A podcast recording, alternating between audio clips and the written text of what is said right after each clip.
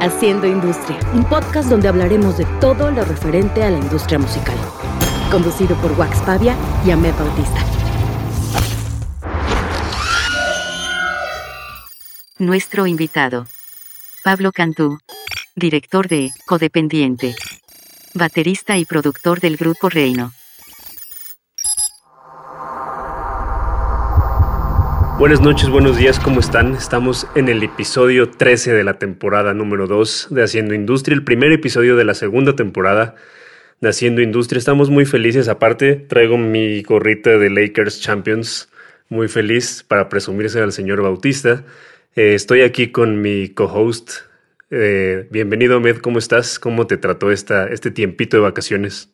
Increíble, increíble. Me dediqué a otras cosas porque se reactivaron algunas eh, y me refresqué un poquito, pero bienvenidos todos a la segunda temporada. Qué emoción que hay una segunda temporada.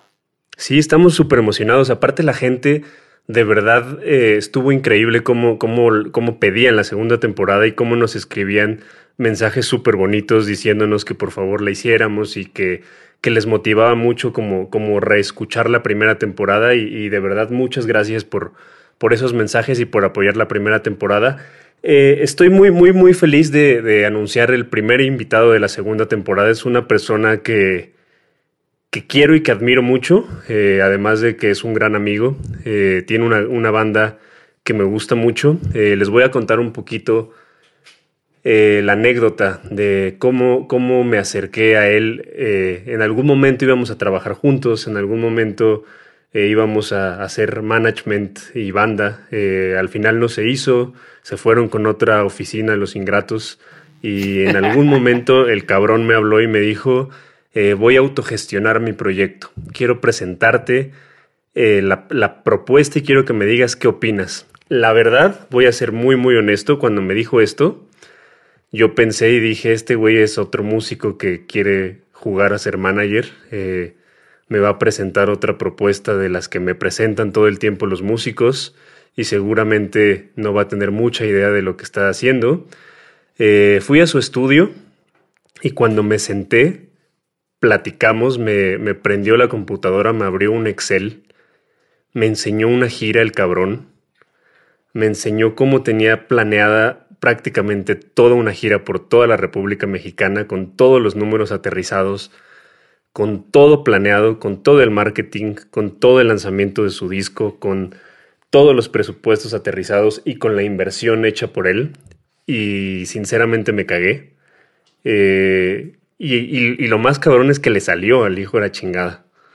Eh, entonces, quiero felicitarlo y quiero darle la bienvenida a Pablo Cantú, eh, baterista y vocalista de Reino. ¿Cómo estás, Pablo? Bienvenido a Haciendo Industria. Pues un poquito sonrojado con tan rimbombante introducción. Muchísimas gracias. O sea, pero sí, sobre todo me, me trajiste unos, unos flashes fuertes de, de, la vida, ¿no? Que ahora se ven como, como logros, pero en, en su momento era, un, era una incertidumbre tremenda, parecida a la que siento hoy. Entonces como que me motiva a, a, sentir que pues nada más es darse ese baño de humildad y volver a empezar. Que es, que es importante eso, ¿no? Como, como de repente darnos cuenta que la industria musical es algo que está vivo y que, todo el tiempo está cambiando y que realmente es algo, eh, pues como la misma vida, o sea, es súper vulnerable y que, que, de pronto cambia y, te das cuenta lo frágil que es y, que tenemos que tener eh, pues esa humildad y esa manera de, poder reaccionar para, para, para poder eh, pues, pues que hacer que sucedan las cosas. Entonces, eh, cuéntanos un poquito, Pablo, eh, cómo fue esta, este proceso de, autogestión, este proceso de decidir que no necesitabas una oficina de management, eh, que al final tienes una oficina de management que, gestionas tú mismo, que incluso trabajas con otros proyectos como, como Adam, Adam Jodorowsky, pero, pero ¿en qué momento tú como músico dijiste, a ver, ninguna oficina está haciendo lo que yo necesito, ya es momento de que yo me haga responsable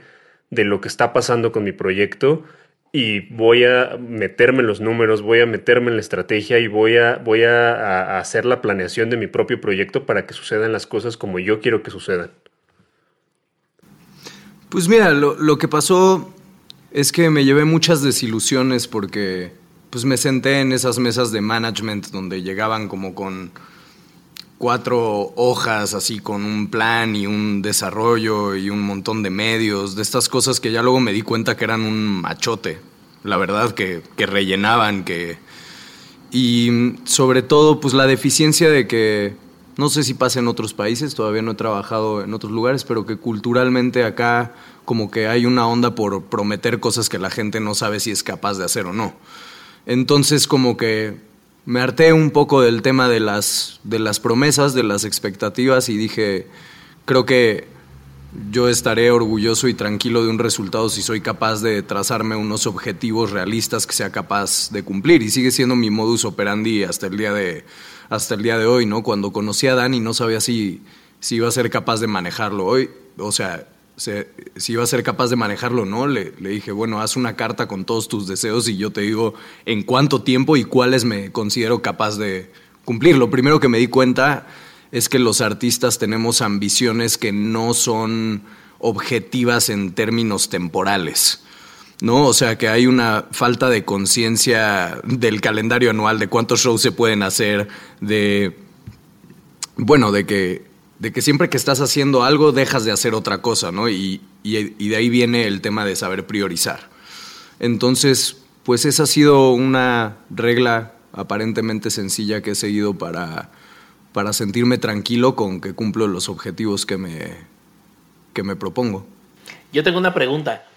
¿Qué pasa? O sea, ¿cuál es ese, ese primer golpe que te das que te hace pensar, no mames, hice lo correcto queriendo autogestionarme?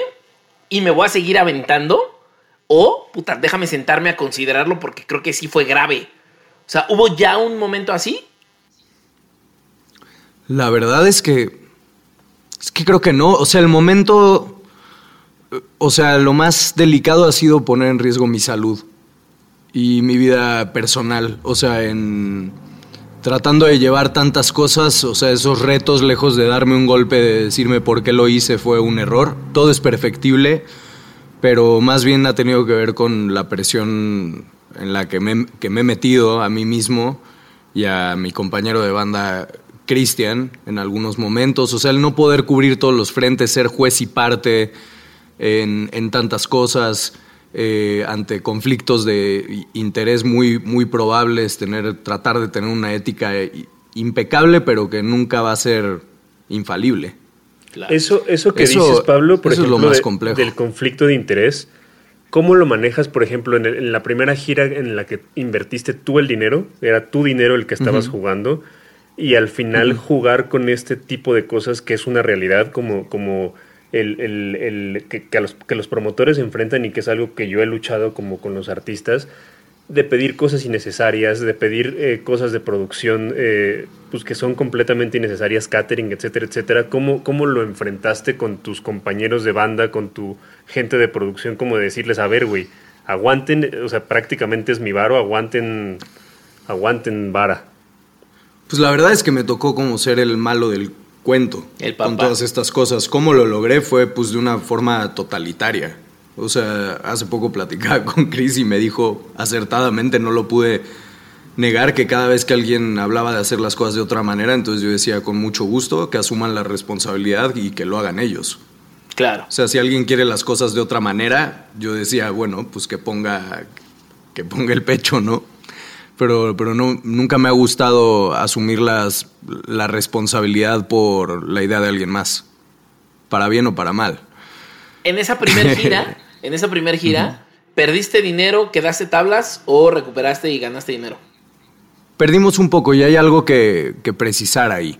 Eh, yo hice la inversión del, del dinero, que era un poco un albur, porque le dije a Chris, bueno, si perdemos me ayudas a recuperarlo con la producción de nuestro siguiente disco, estarías, son, eran cantidades semejantes, entonces como de que había que agarrar toda nuestra ganancia y meterla ahí, entonces había una forma de, de, recuperarnos, afortunadamente fue una cosa bastante solventable y también lo hicimos eh, asociados con un empresario que, creyó en nosotros en, en su momento que la pérdida proporcional a que hicimos, si no me equivoco, más de 25 conciertos en esa, en esa gira, en teatros, en lugares grandes, habrá sido la pérdida que tiene un empresario cuando no le va bien en uno. Ya, ok. Eh, y a partir de ese posicionamiento, Reino ya tenía un precio y un lugar en, me atrevería a decir, en cualquier festival de la República. Que, al final eso digamos era una pérdida, no, un o al final, absolutamente. eso, era, eso era parte de tu estrategia y justamente eso es algo que, que las bandas que, que, están escuchando es, es uno de, de, los puntos que, que, también tienen que anotar, o sea, todo tiene como un porqué y, y el hecho de, de, que Pablo haya decidido como, a ver, vamos a invertir esto es para posicionar a la banda y para, para que se gane un nombre dentro de, dentro de de, la industria musical. ¿Por qué? Porque si un promotor no va a invertir y no va a apostar por ti, pues entonces hazlo tú. Entonces búscate un camino y genéralo tú. Adelante, Pablo. Hubo un momento crucial en todo esto, que fue cuando estábamos todavía en Seitrack. Acabábamos de llenar un imperial y ellos dijeron, pues vamos por dos imperiales. Y yo dije, no, vamos al Plaza Condesa. Y me dijeron, qué arrogante, hay que picar piedra. Y yo dije, no, tu banda es tan grande como proyectes que lo es. No puede ser, bueno, Rey no es tan grande como digamos que es, porque no quiero que, todo el mundo piense que si anuncia un auditorio nacional mañana lo, van, lo va a llenar. Pero en nuestro caso, había un momentum que es como para decir, aprovechemos esta expectativa que hay, porque en el a ver si lo logran, a la gente le da curiosidad ser parte de eso. Entonces saltamos de un Imperial al Plaza Condesa en cuestión de tres meses, contra lo que recomendaba eh, el management, ¿no? Como diciendo, es un salto muy ambicioso y soldauteamos ese Plaza Condesa. Misma cantidad que cuando fue ganada fue la liquidación para Seitrack para decirles que ahora lo quería gestionar yo. Como decir, no creíste, acá está tu lana. Ese fue tu examen final, claro.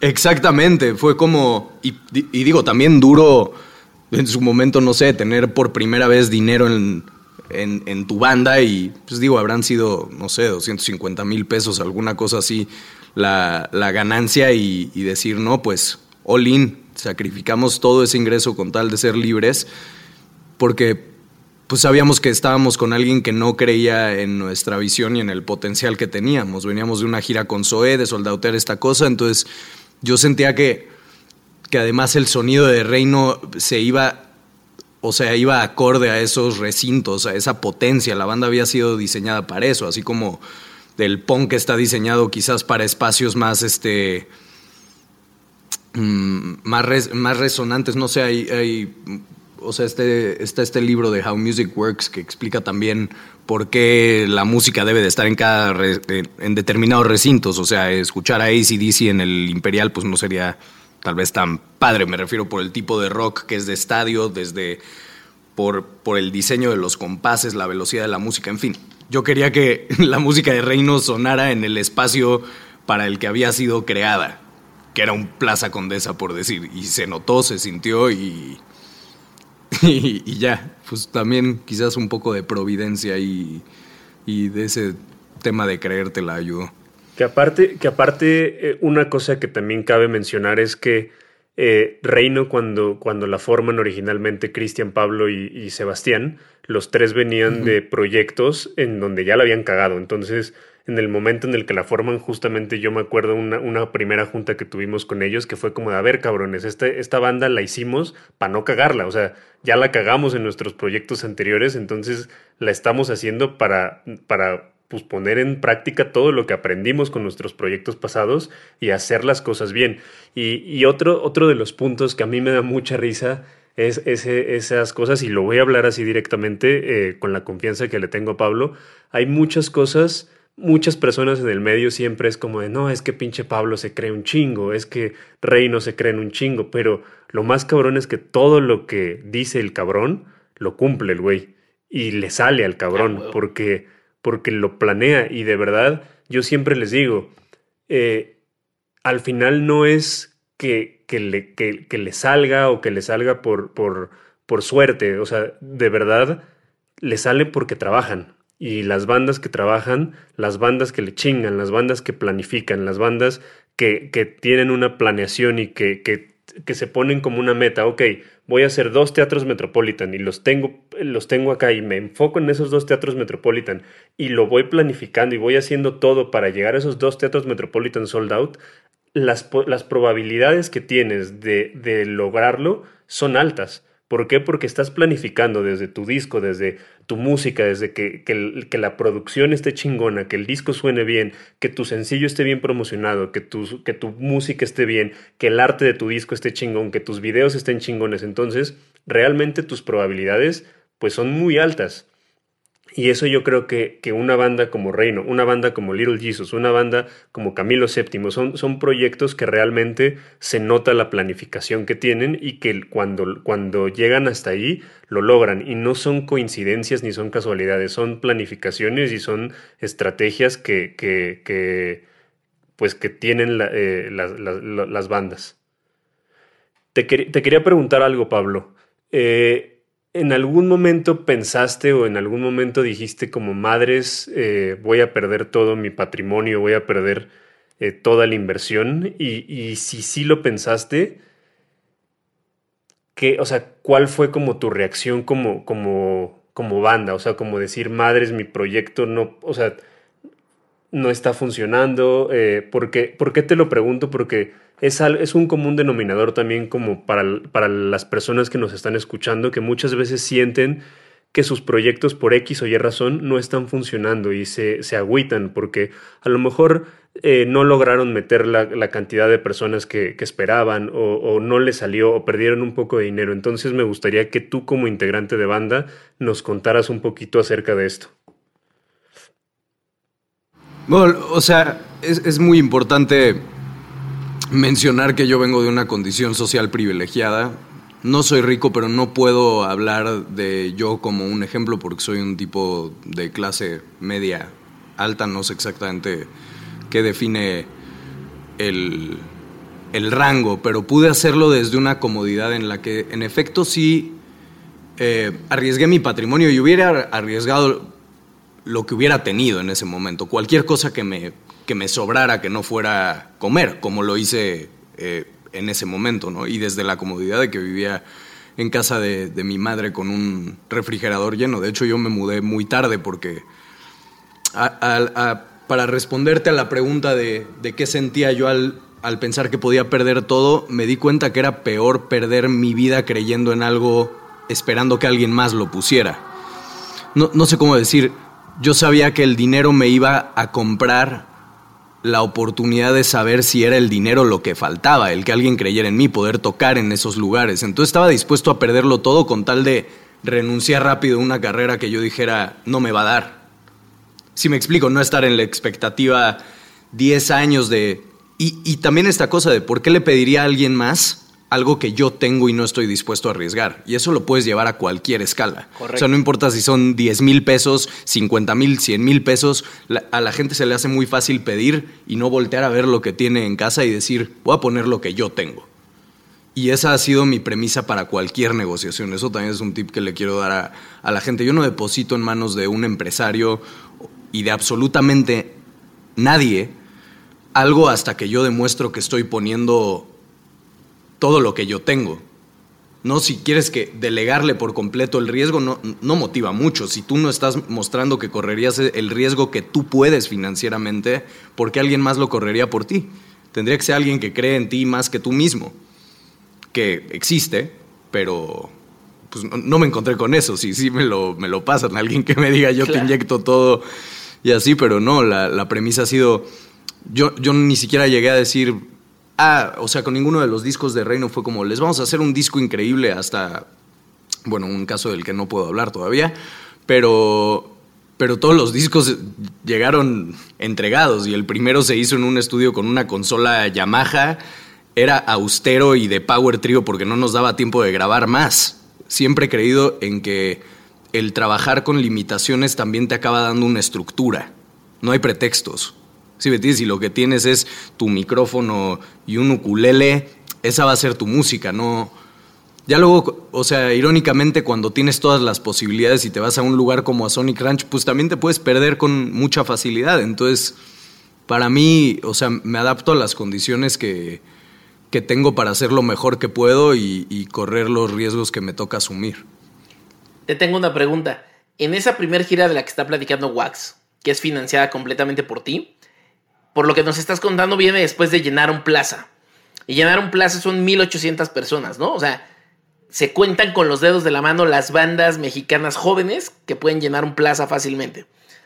¿Qué pasa en ese momento donde viene esta decisión de hacer una gira por un país donde no hay un circuito, no hay los lugares correctos donde tocar, más somos lugares como un poco improvisados?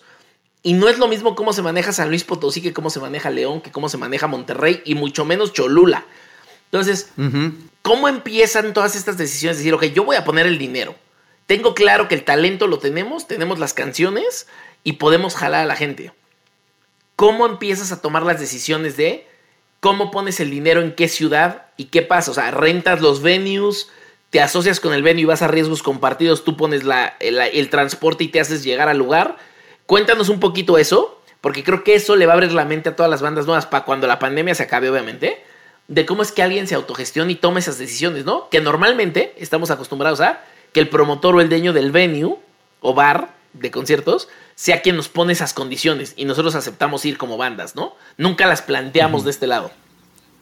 Mira, nos apoyó en esa gira, como les decía antes, un empresario que se llama José Luis, que se sentó con nosotros y justo a diferencia de mucha gente que me decía, eres demasiado ambicioso, pequeño paréntesis, o sea, mi mamonés no es justificada, pero estaba realmente cansado de que la gente me dijera que no y me vendiera otras ideas, entonces se volvió como un escudo protector de, pues de un aislamiento, o sea, porque realmente no, no quería escuchar, no, no, no creía en, en las recomendaciones, sobre todo, pues sí, de, de caminos que no, que no quería seguir francamente, me pasó desde muy pronto con los propios OES, ¿no? Que en algún momento con, mucho cariño dijeron, ustedes pueden ser los siguientes nosotros. Y yo era como, pero es que yo no quiero ser, yo no quiero ser SOE. O sea, independientemente de la evidente relación con la música y la influencia, hablo de una carrera que a mí me parece que fue demasiado dura.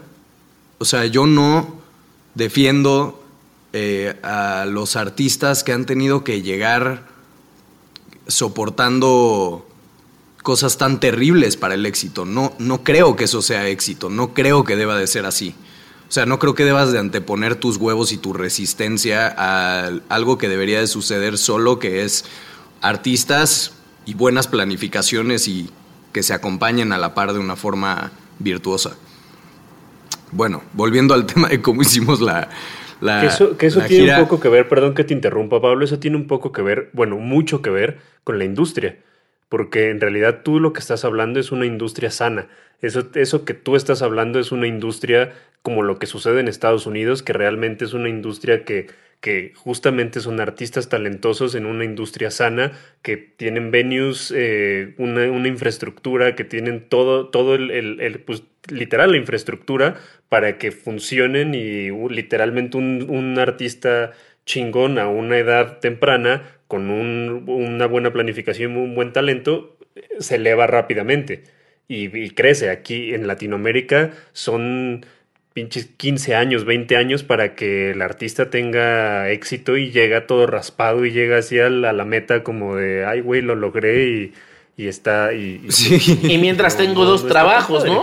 Mientras tengo dos trabajos, mientras mi banda despega en 15 años, cabrón. Sí, no, no, un horror. Pues justamente como bien dices, en Estados Unidos a mí me llamó la atención que yo tenía como muy mitificada la forma de girar allá y ver la primera gira allá fue como, bueno, tienes números de reproducciones allá, Live Nation saca un estimado, te hace una propuesta sin preguntarte quién es tu mejor amigo y a quién le vas a dar comisiones de no sé qué y se te hace una gira estructurada, austera, pero con las posibilidades, como fue en nuestro caso, también de recuperar nuestras visas de trabajo en la primera gira con una utilidad. Y recorriendo esas mismas ciudades en las que tuve que arriesgar mi patrimonio, la verdad en Estados Unidos no hubo nada que arriesgar más que el pero también entendiendo tú como, como artista, yo creo que ahí te ayudó mucho porque yo también me he enfrentado al, otro caso, porque los, las bandas también creen que es muy sencillo. Entonces, yo creo que tú al ser juez y parte de, esto, te permite tener la visión clara de decir, a ver, cabrones, vamos a viajar dos personas, porque literalmente tu gira a Estados Unidos viajaron dos personas y tu banda, o sea, tú tocabas batería y bajo y cantaba, o sea, literalmente armaste una banda pensando en recuperar ese dinero. Y yo me he enfrentado a, así, cabrón, eh, es Estados Unidos, tenemos que ir y no, no, no, quiero habitaciones separadas y quiero eh, tal y, viajamos de una ciudad a otra, no nos vamos en camioneta y necesitamos vuelos y pues obviamente así no dan las, las giras y te estás cagando de la risa porque sabes que es cierto, güey. Ah, Entonces, no, me estoy cagado, me estoy cagado de la risa de cómo, o sea, son pues también ilusiones que nos compramos porque nosotros muy orgullosamente como que teníamos una camionetita como una Voyager, una Town and Country vieja donde viajaba el backline, cargábamos absolutamente todo y eso fue la primera gira porque en la segunda llevábamos a Cristian en silla de ruedas y los y la misma cantidad de crew y también se armó, o sea, pero lo que quiero decir es que no, hay un, hay un romanticismo que es lindo en la vida. No, no hablo de que, o sea, yo sí creo que hay cosas que dignifican, ¿no? O sea, como tener tu espacio, tu privacidad en un cuarto de hotel, etcétera. Pero también, pues, cuando estábamos en esa town and country, cada uno nos dábamos como el, el, tour de nuestro cuarto, ¿no? Y en el asiento de atrás era como, ay, voy a ir al cuarto de tal. No sé, una estupidez, pero lográbamos construirnos una burbujita de, híjole, no soy nada de hashtag agradecimiento, pero realmente decíamos hay que volver a casa y nos metíamos a la camioneta y se sentía bien. Pero, Oye, por ejemplo, eh, tú, eh, nada más para terminar el tema de Estados Unidos, de la industria, también malamente en Latinoamérica, muy temprana, eh, muy temprano creamos rockstars. Eso está muy mal. ¿Por qué? Porque desde temprano estas, las bandas se acostumbran a su catering, se acostumbran al backline, a la producción. Tú ves la industria de Estados Unidos en los venues, tienes que rentar tu backline. O sea, es, es en primer lugar es todo puesto. O sea, te paga el, el, promotor y es todo puesto y tú llegas y tú rentas tu backline y tú llegas aquí y me vale madre en dónde te hospedes y como me vale debe de ser, o sea, lo que comas tú, es tu responsabilidad. como debe de ser. Exactamente. Y aquí en México es eh, al promotor le metes el viático y le metes el backline y le metes tal y le metes y, eso termina también tronando promotores y creando rockstars. En Estados Unidos es ni madre, o sea, tú vas en tu tourbus y viajas en tu tourbus y te chingas y, así son las cosas. Y eso, y eso yo creo que les genera también como una noción de cómo deben de girar y de cómo deben de construirse eh, realmente pues, pues los artistas, o sea, tú ves a todo el crew llegar a, un venue en Estados Unidos, bañarse en los camerinos, llegar con todo el, con todo el tour bus, o sea, eh, yo creo que esa, esa mentalidad también es algo que tenemos que cambiar y que tenemos que, dejar de, crear rockstars y más bien crear una industria eh, sana. Incluso en los mismos festivales, Coachella, ni madre que te pone backline. Coachella tú vas y rentas tu backline y lo, y, lo tienes que poner tú y tú pones tus, tus, tus, tus fierros porque no te lo ponen. Sí. Pues muy, muy bonito este, este contratiempo que estamos haciendo aquí en la, en la en el capítulo de Pablo Cantú, el contratiempo Accidentalmente. de festivales, accidental. Pero quiero, quiero que empecemos a platicar acerca de la pandemia eh, muy jodida que hemos platicado tú y yo por teléfono, Pablo. Nos, agar, nos agarró de sorpresa y tenemos eh, bastantes eh, puntos en común que, que, siento que muchas personas no, no, se han dado cuenta. ¿Qué piensas tú acerca de la pandemia? ¿Qué has, qué, has sentido? ¿Qué, ¿Qué, visión tienes acerca de esto? ¿Cómo, cómo visualizas lo que, el, mundo post pandemia en la industria musical? Pues miren, voy a tratar de hacer un, recap más o menos breve. Lo, lo, primero es que todos pensamos que esto iba a ser temporal, o al menos yo. Entonces, lo primero es que me sentí muy orgulloso y presumía mucho que estaba preparado para la pandemia. ¿No? Como decir, bueno, veo a mucha gente que le están corriendo y todo eso y pues yo, aunque mi empresa sea pequeña, podemos resistir cuatro meses, ya sabes, porque... Y, bueno, sí, como que primero esa parte de orgullo, luego esta parte no va a terminar, luego pues un bajón porque justo como manager había pulido ciertas cosas para planear un año y darle play y tener una vida un poco más cómoda eh, y atender otras, atender otras cosas y pues más bien fue como otra vez reconcentrarse y, volver a empezar, lo cual fue pues muy, muy duro. Sigue siendo, bueno, ahorita empiezo a ver algo de luz, pero hasta algo muy, hasta un tiempo muy, muy reciente. Y también, pues, una mm, desmotivación muy, muy fuerte como, como artista que también, eh, no sé, sentir que la... Pues que ya que no, que no tenía relevancia nuestra, nuestra situación, ya sabes que no me podía quejar, que había que hacer estos streamings que la verdad a mí no, simplemente yo, yo pensaba como consumidor que no, no me motivaban, entonces me paralizó eh, la música estando dentro del estudio de grabación, pensando en cómo está el mundo afuera cambia, ¿no? Entonces si yo quería hacer un disco de X o Y, pues al final el contexto influye y si ya tenías escritas las canciones, entonces si las sacas parece como que estás hablando como si no te importara que el mundo está en llamas. Entonces sí, o sea, primero te digo como orgullo de estar preparado, luego no, en el fondo no estoy preparado, crisis absoluta de, darme cuenta que se rompió un ritmo de vida en el que llevo más de 15 años tocando al menos dos veces al mes. Ya sabes, o sea, eh, parte de mi vida es tocar y fue suprimida, entonces pues entender que no era mi culpa, en fin, o sea, la reflexión es, es larguísima. Creo que, que como todos los buenos putazos de la vida hay que saberlos asimilar y, aprender. Y apenas creo que estoy en ese proceso de, empezar a tomar las lecciones para sentir que, que, voy a estar mejor. Pero durante mucho, mucho tiempo ha sido, no, no voy a estar mejor, no, no sé cómo hacerle, no, no sé a dónde ir, no, no me atrae lo que están haciendo los demás. Eh, y para un tipo que se había construido una rutina, pues fue bastante tremendo. Ahorita que hablabas de eso, eh, hace, ayer me parece, platicaba con un amigo músico y me decía que, que el güey está, o sea, me dice, yo, yo, yo pensaba que estaba preparado, lo mismo que dices tú, yo pensaba que estaba preparado y, y de pronto me di cuenta que no lo estaba y me empecé a, a dar cuenta que nunca en la vida había sido tan humano como en esta pandemia. Entonces yo vivía en una pinche burbuja y ahorita me tocó pagar el gas y pagar la luz y enfrentarme a la vida de un ser humano normal y eso lo, lo, enloqueció. Entonces, pues sí, pues sí, eso es como un shock fuerte para los músicos que están acostumbrados a, girar y a estar eh, eh, grabando y estar, o sea, viven una realidad completamente diferente a la de un ser humano normal. Entonces debe de ser algo, algo fuerte. ¿Qué ibas a decir, Ahmed? Que una de, las, una de las víctimas de la pandemia van a ser los lugares de conciertos. Van a desaparecer un montón. Entonces, ¿cómo te imaginas eh, a un músico trabajando y planificando en México cuando va a haber muchos menos lugares donde tocar? ¿Te lo imaginas haciendo un plan mucho más digital? No con streamings, no con shows, pero en un plan donde suenes en plataformas, haces más contenidos. ¿Qué te estás imaginando? Yo, yo lo que creo, híjole, es que estamos entrando en temas complejísimos. Yo empiezo a sentir que la música nueva al menos empieza a ser obsoleta como una forma de arte disruptivo, o sea, más allá del entretenimiento. O sea, hay una como banalización, también se empieza a acabar para mí el, el pop, las posibilidades ante tanta ingesta de, de material, la competencia se vuelve difícil. Entonces, para mí es una oportunidad de replantearse si uno es músico y ya.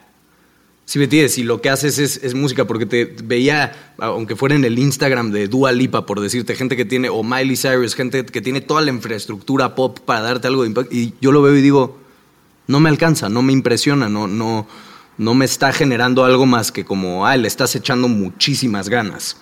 Que creo que no se trata, o sea, a nadie le dieron un premio por echarle ganas, ya sabes, bueno, ahora, ahora los dan, pero, pero, o sea, no, no está pasando algo a nivel social, artístico, creo que hay que voltear eh, para otro lado en, en lo técnico y en entender que tiene que evolucionar. O sea, si tú eh, haces música o eres artista porque quieres tener un statement, una provocación, una, una reacción, yo siento que estos medios se tienen que, replantear radicalmente, ya sabes, la, combinación que tiene que haber entre la parte cinematográfica y musical cada vez es más obvia, lo que implica un concierto que también se debe de dejar de...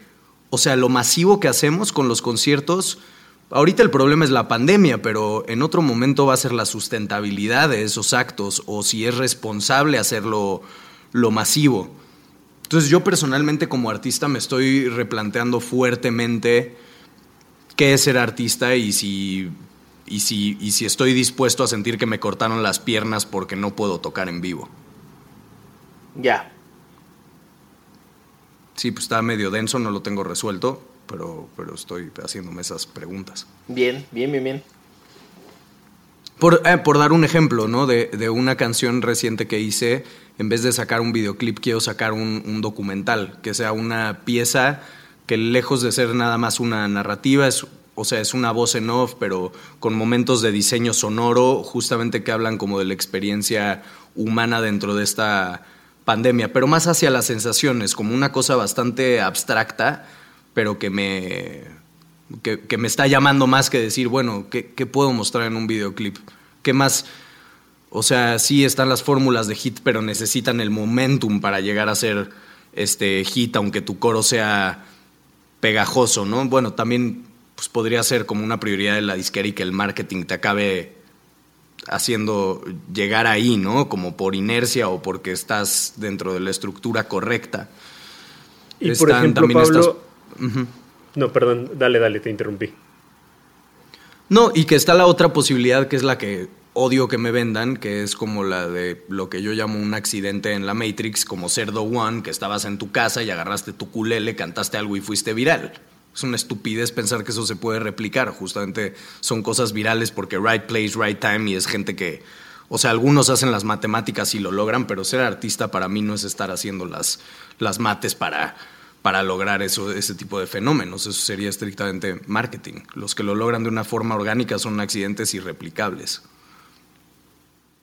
Y en cuestión de, de shows, como dice Ahmed, eh, tú como, como manager de tanto de Adam como de Reino, eh, ¿cómo ves el panorama del 2021 pensando en lo que habla Ahmed acerca de que la mayoría de los venues van a estar cerrados, eh, de que vamos a vivir una crisis económica real en la que la gente no va a tener dinero para pagar un boleto, en la que eh, vivimos uno de los sexenios en donde hay menos apoyo en la cultura? Eh, creo que siempre ha habido un apoyo mínimo a la cultura y ahorita pues, prácticamente es, nulo el apoyo a, estos rubros. ¿Qué, ¿Qué, caminos ves como manager en primer lugar, o sea, eh, para, para, sostener tus proyectos? Y como artista, ¿cómo, ¿cómo piensas que van a subsistir creativamente los proyectos? en el 2021, ante más allá de la pandemia, porque eventualmente uh -huh. va a llegar una vacuna, eventualmente va a llegar un tratamiento, evento, a lo mejor nos hacemos inmunes, no sé qué vaya a suceder.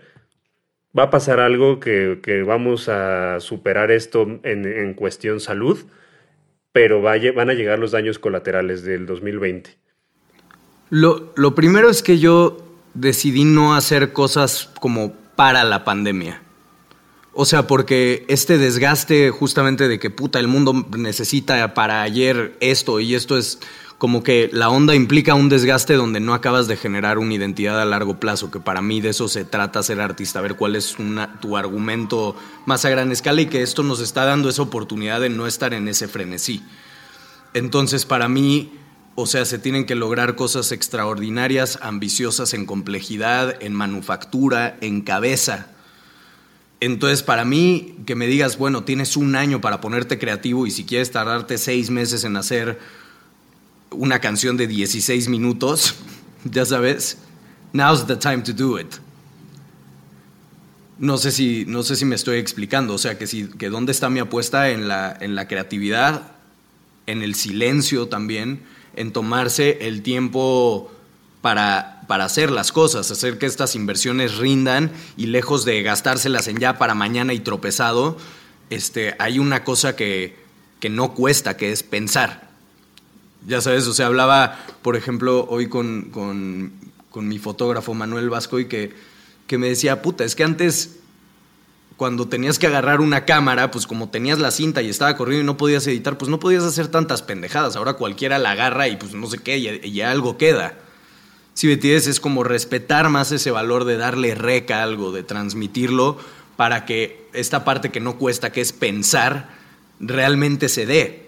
No, no quiere decir que no puedas hacer cosas espontáneas pero en tú un no segundo tienes, que no estén Pero tú no increíbles. tienes, o sea, eh, planeación como de, en cuestión de shows, en cuestión de todo, o sea, tú, tú en el momento en el que el mundo se activa, imagínate que el día de mañana ya hay una vacuna y, y, y tú como manager de los proyectos tanto de Reino como de Adam, eventualmente yo lo estoy viviendo, eventualmente los dos, o sea, tanto Christian como Adam te van a decir como, ¿qué pedo? O sea, ¿en qué momento vamos a comenzar a tocar? ¿En qué momento vamos a comenzar Mira, a girar? afortunadamente todos somos productores y eso nos permite producir música y ser remunerados por ello, incluso para otros artistas. Entonces ese sentido de, de urgencia no lo tenemos. Entonces, para cuando vuelvan las cosas, yo lo que quiero tener es el mejor producto y no hablo producto a nivel este, mercado, sino producto, el producto del trabajo. Yo lo que creo es que voy a poder llegar con el mejor producto posible y que sea temporal, que no sea un producto de pandemia, que no sea una cosa que, ah, sí, ¿te acuerdas de eso que se hizo la pandemia y tarde o temprano se acabó y solamente fue vigente en eso? Ya o sea, sabes, dentro creo de que tus se pueden- planes, dentro de tus planes estaría en el 2021 lanzar la música que creaste ahorita, planificar y en el momento en el que en el que puedas, ahí sí planear ya una gira pensada y no y no planearla ahorita como a, a ver qué es lo que lo que lo que va a pasar. Exactamente. O sea, yo lo que quiero en este momento es hacer las cosas más extraordinarias que puedo hacer, más ambicioso que nunca en el contenido, ya sabes. O sea, yo pienso si los 20 streamings que han hecho algunos artistas para quedar tablas o menos una cantidad simbólica con todo el sacrificio, el mal viaje que implica todo eso, se hubieran puesto a escribir música, sí me entiendes, porque se Que requiere ahí, de que volumen. ahí yo, que ahí yo podría echarme una discusión larga contigo, ¿eh? porque creo que hay muchas maneras, o sea, y te lo digo. Hay pa' todos los- hay todos los perfiles. Hablo pero con el que yo prueba y error, o sea, así cagándola y, y acertando.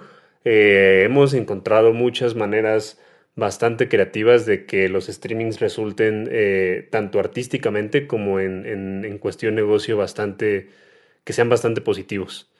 Pero bueno, adelante. Hablo, adelante. hablo de con qué resueno porque no puedo hacer las dos cosas. O sea, me doy cuenta que, que, que- que no me da. O sea, sí es como una apuesta all-in que podremos hacer este podcast en dos años y ver en qué resultó. De si le salió o esta vez no te salió, cabrón. Ya sabes, pero no sé, quiero respetar más que nunca lo que escribo, lo que produzco, el arreglo que no me convence, todo eso con un tiempo que nunca tuve quiero verlo por ese lado positivo. A, a mí, datos como, no sé qué, thriller, no, no quiero equivocarme en la cifra exacta que da Quincy Jones, pero de cómo se hizo un disco así. Y dijeron, no, pues hicimos, o sea, entre las que hicimos y las que nos mandaron había 200 canciones para hacer ese álbum. Si me entiendes, una selección complejísima eh, y encontrar al personaje adecuado para, para hacer cada una de las cosas que hace que sean esas obras que son inmortales, que, que perduran. Por supuesto que hay la posibilidad de que en realidad yo darle reca ahorita terminando esto y grabar en mi piano sea lo más conmovedor del, del mundo, y, pero no sé. Lo, lo que es, eso siempre voy a tener la oportunidad de ser espontáneo y hacer algo para mañana, nadie me la quita de poder hacer una cosa que yo considere intelectualmente bien masticada, bien cuidada en todos los frentes, que me represente, porque te mentiría si te dijera que en mi carrera he podido cubrir todos los frentes como me gustaría. Siempre alguno ha sido como, no, pues es que era para ayer, entonces el video salió así y entonces ya no pude dar el mensaje que quería, pero pues cumplimos. Cosa que además en un mercado como el nuestro, cumplir ya te hace estar por encima de muchos, ¿no? Así de, tienen el video, tienen el este, tienen la gira, va, va, va, funcionará. Yo busco hacer algo más trascendental para mí. Eso es lo primero, que quiero llegar a un nivel de, de- de complejidad y de atemporalidad y, y- y de ciertas cosas, de hacer algo que perdure. Pues qué bueno, que está, está chingón también escuchar como esa otra parte de tranquilidad y, ese, ese perfil artístico. Y qué chingón que también tengan ese, ese- esa tranquilidad como productores. Eh, para finalizar, eh, tenemos una sección dentro del podcast que es la clásica sección porque Ahmed tiene una muletilla de las dos cositas. Para todo te dice dos Siempre te digo dos cositas y me aviento como diez. Entonces me chingan con lo de dos cositas. Y tenemos yo también digo dos segundos. Yo digo, dos segundos, dos segundos. Y nunca son dos. Pues tenemos una sección que se llama Dos Cositas en la que le recomendamos dos cositas a las personas que nos están escuchando. Y me gustaría que le recomendaras dos cositas a, las, a los chicos, chavos, chavas que nos están escuchando, que tienen proyectos independientes y que están empezando para autogestionarse. ¿Qué les puedes recomendar en esta industria musical? Priorizar sea, saber qué va primero. No tienes, no tienes tiempo de, todo. Y hacer todo en paralelo sin saber qué. O sea, igual y te da resultados, pero... Y las prioridades no son estáticas. Van, van cambiando. Y luego aparece una oportunidad por acá que puede estar aquí o acá. Se tiene que estar como evaluando qué es primero para que sepas eh, cómo canalizar tu tiempo. Lo primero que les diría, prioridad número uno, si no hay música, no hay, no hay mucho, ¿no? Pero bueno, no, quizás puedes empezar por tu imagen. No, cualquier cosa se puede porque recuerden que se trata más de ser artistas que de que si músicos y al final lo que te imaginaste es un personaje y tu prioridad es cómo te vistes y cómo te ves en el, espejo y de ahí sale la música, también se vale. Ya no fueron dos cositas. no, está perfecto. Yo, ¿me echo las mías? Dale. Sí. Pues lo que aprendí de Pablo, la primera es toma riesgos toma riesgos que te dejen lecciones, ¿no? O sea, la, la parte que hizo de decirle a su management, yo creo que esto va por acá y que el management lo retara y él dijera, ok, pues nos lo echamos. Esos riesgos son los que son exámenes y te dejan aprendizajes y lecciones. Te salga bien o te salga mal. El punto es hacerlo. Y segundo, entonces toma decisiones informadas. Y para tomar decisiones informadas hay que chingarse y hay que educarse. Entonces, decisiones informadas son, no me voy a aventar a hacer un plaza sin entender por qué podría lograr un plaza. No solo es un hunch. El hunch es lo que nos hace hacer el plaza. Pero hay un montón de factores ahí que a ti te decían, sí lo voy a hacer y es porque ya tenías entendido. Por eso tienes una mente administrativa. Por eso dices, ok, si me aviento esta gira en Estados Unidos, me devuelven al menos la inversión que hice de las visas de trabajo y me queda una ganancia. Si no, al menos ya conseguí las visas de trabajo que me van a durar más tiempo y me llevo la lección de lo que hice. Todo ese pensamiento administrativo viene de estudiarle, de leerle, de hacer la tarea, no de ir a la escuela. Es un tema de sentarse y horas nalga y entender que tu proyecto tiene inversión, tiene utilidades, tiene salidas, tiene gastos, tiene un montón de cosas. Entonces creo que decisiones informadas es la segunda cosita que le dejaría a la gente. Yo eh, me parece que para autogestionarte tienes que ponerte en los zapatos de las otras personas. Me parece que eso es súper importante entender qué es lo que, lo que los otros están arriesgando para tu proyecto y al momento de que entiendes lo que las otras personas están viviendo en, en todos los sentidos, desde tu equipo de trabajo, tu, cualquier persona que tiene que ver con tu proyecto, vas a entender y vas a, vas a concientizar muchas de las decisiones que vas a tomar para con tu proyecto. Y la segunda eh, cosita es eh, entiendan que por más chingones que se sientan, por más que hayan estudiado, por más que sean los más cabrones, siempre tienen que, entender que, la industria está cambiando, que la industria está dando vueltas todo el tiempo, que hay, hay muchas herramientas nuevas, entonces todo el tiempo tienes que estar actualizado con lo que está pasando. Y si quieres autogestionarte todo el tiempo, si quieres eh, vivir de la, música y, que tu proyecto sea autosustentable, tienes que estar eh, pendiente de lo que está sucediendo con la industria musical. Simplemente en, este, en estos meses, ni siquiera año de pandemia, yo he visto cómo la industria musical ha cambiado de una manera, al menos en la parte digital, ha cambiado de una manera brutal. O sea, y hablo desde el primer episodio de Haciendo Industria hasta este episodio 13. Ha habido un cambio en la parte digital radical. Entonces, eh, es importante que, estén como muy, muy ávidos de la información y que estén pendientes de lo que está sucediendo, porque al final es, es parte fundamental. Y les voy a aventar la parte número tres, escuchen haciendo industria. Si quieren autogestionarse es súper importante, escuchen los Yo también quiero un punto número tres, ¿puedo? Una tercera. Dale, dale, claro, sí. Eh, nada, que se me hace vital cuestionar o sea, que hay una parte que dices Wax, de que está cambiando la industria y que hay que adaptarse. Para mí no todo es adaptación. O sea, hay una parte donde creo que se vale cuestionar y decir esto no se vale. O sea, lo que quiero decir es que también las herramientas, Wax, hablando de tecnología, hablando de vigencia, de visibilidad, de todas estas cosas, nos están invitando a hacer cosas que son contradictorias con nuestra propia vocación artística. Y para mí eso nunca se tiene Pero ahí, por ejemplo, ahí te la voy a discutir, Pablo. Yo, por, yo, yo hoy, hoy que, daba el taller de management les, les daba un ejemplo de TikTok, por ejemplo, que, que me decían es que como un proyecto eh, más grande eh, va a entrar a TikTok. Y yo les decía, es que no tienen que entrar, yo no les estoy diciendo que entren y que bailen. Pero ¿qué hubiera pasado si, por ejemplo, Dogface, que hizo este TikTok, que se hizo famoso con Fleetwood Mac, hubiera hecho este TikTok y al momento de querer buscar la canción de Fleetwood Mac en los audios de TikTok, no hubiera encontrado en el catálogo la canción de Fleetwood Mac. Dreams. ¿Qué hubiera pasado? No hubiera pasado, güey. No, hubiera, no se hubiera hecho viral una canción que un niño de 13 años ni, no tenía puta idea que existía. Yo no estoy diciendo que te pongas a bailar, güey. Yo solo estoy diciendo que todos los artistas tienen la obligación de estar atentos a las herramientas que tienen y, estar. O sea, tú, tú como reino, a lo mejor no vas a tener un TikTok y no te estoy diciendo que tengas un TikTok, pero sí tienes la obligación como artista y como manager de estar atento de que tu catálogo de música esté presente en TikTok. ¿Para qué? Para que si un niño de 13 años quiere hacer un TikTok con dos mundos, pueda hacerlo, güey. Y ahí te lo dejo y drop the mic, güey. Está bien, está bien, ya no, no, quiero alegar, lo podemos hacer ya cuando... cuando Buenísimo. Cuídense mucho. Muchas gracias a todos por escuchar. Espero que nos acompañes en otro episodio, Pablo. Muchísimas gracias. Por favor, da tus redes sociales, por favor. Eh, arroba Pablo Cantú en Instagram, arroba Pablo Cantuit en Twitter.